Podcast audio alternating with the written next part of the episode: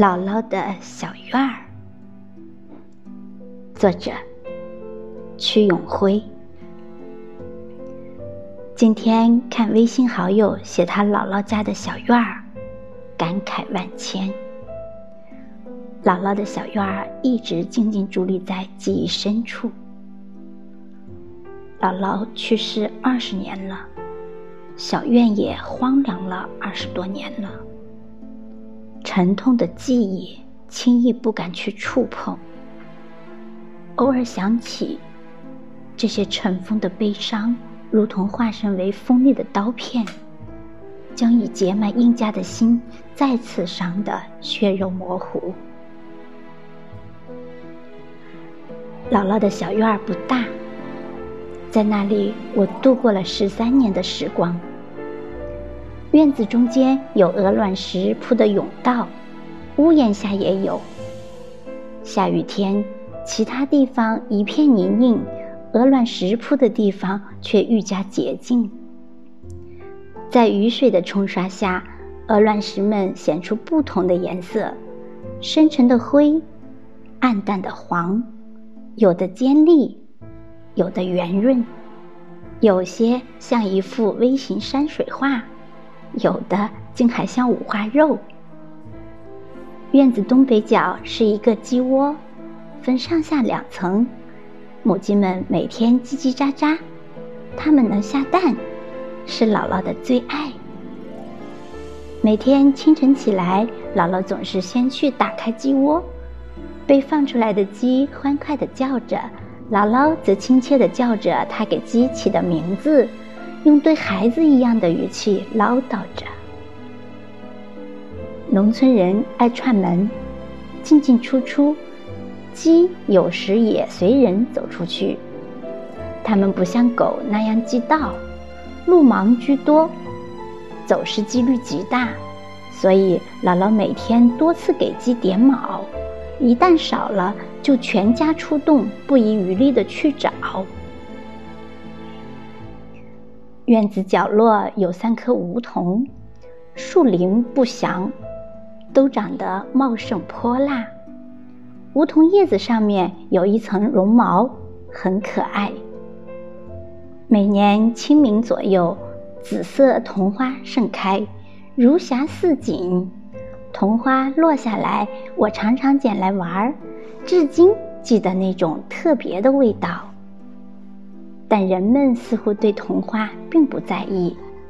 每当我看到被人们踩踏的桐花，都忍不住难过。长大后看老舍先生四世同堂，有个女子名叫尤桐芳，觉得名字真美。桐花的芬芳常常被人忽略，但让喜欢的人难忘。院子窗下原先种着一棵石榴，大门口种着芍药和牡丹，不知为何都被除掉了。依稀记得石榴树枝干遒劲，叶子稀疏，五月榴花火红，红得耀眼。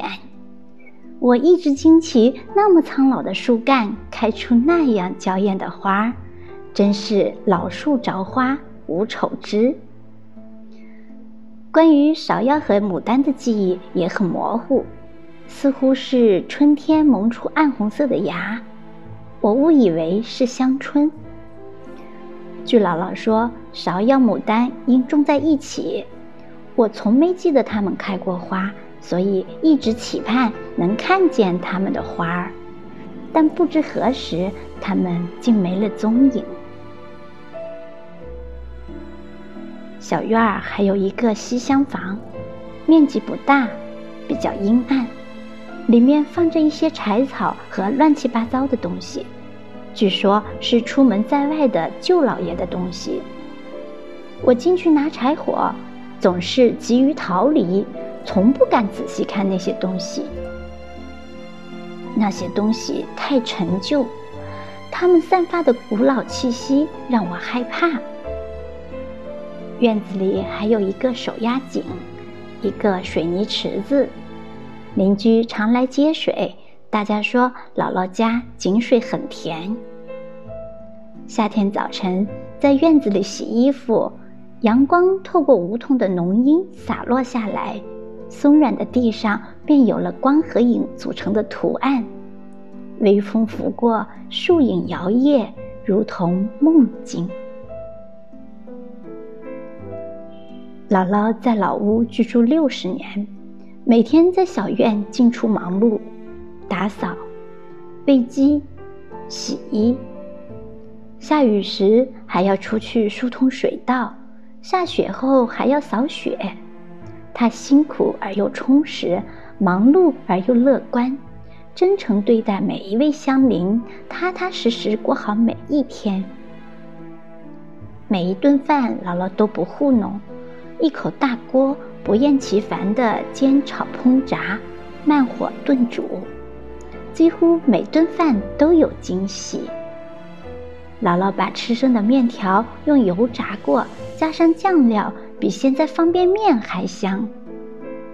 姥姥把韭菜苔捣成韭菜酱，把疙瘩丝和安香椿剁碎搅在一起，很是下饭。姥姥把花生芝麻炒熟捣碎，加上白糖，又香又甜。西窗下大大小小的缸和坛子里有姥姥安的咸菜和鸡蛋，做的豆瓣酱。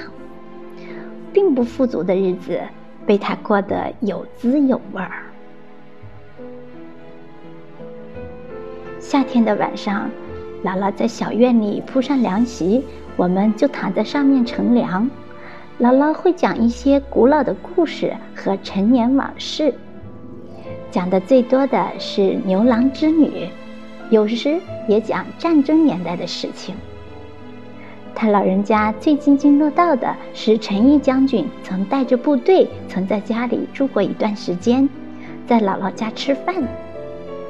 他赞叹那些战士是多么勤快有礼貌，对老百姓多好，这也是他多年独自离家却毅然支撑三舅当兵的原因。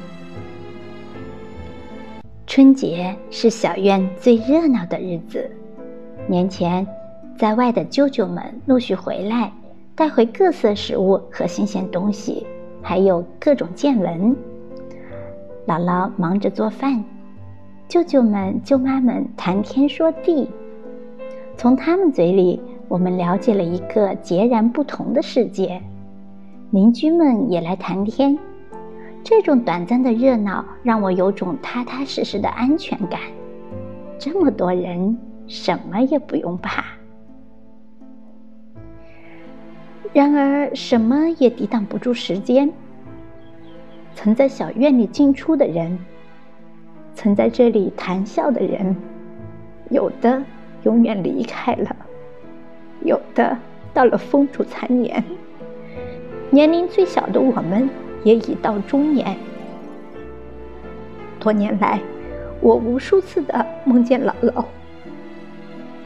在梦中，小院一切如旧；梦见夜幕降临之时，纸糊的窗户透着温暖的灯光。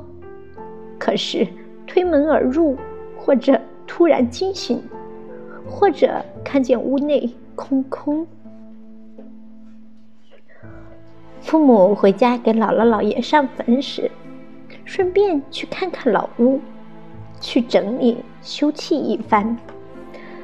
妈妈有时说，院子里的杂草长得老高了；有时说，院墙都快倒了。不久前，妈妈说，老屋卖了。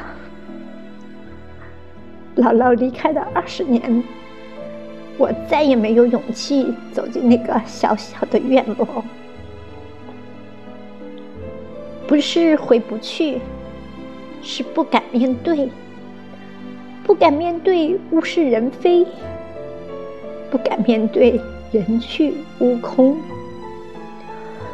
院子里的桐花依旧开落，院子里的手压井早已是锈迹斑斑。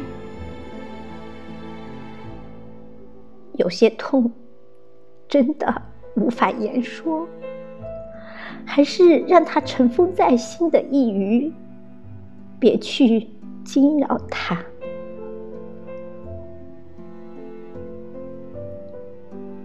清明节，谨以此文敬献给姥姥，祝天下的老人们永远安康。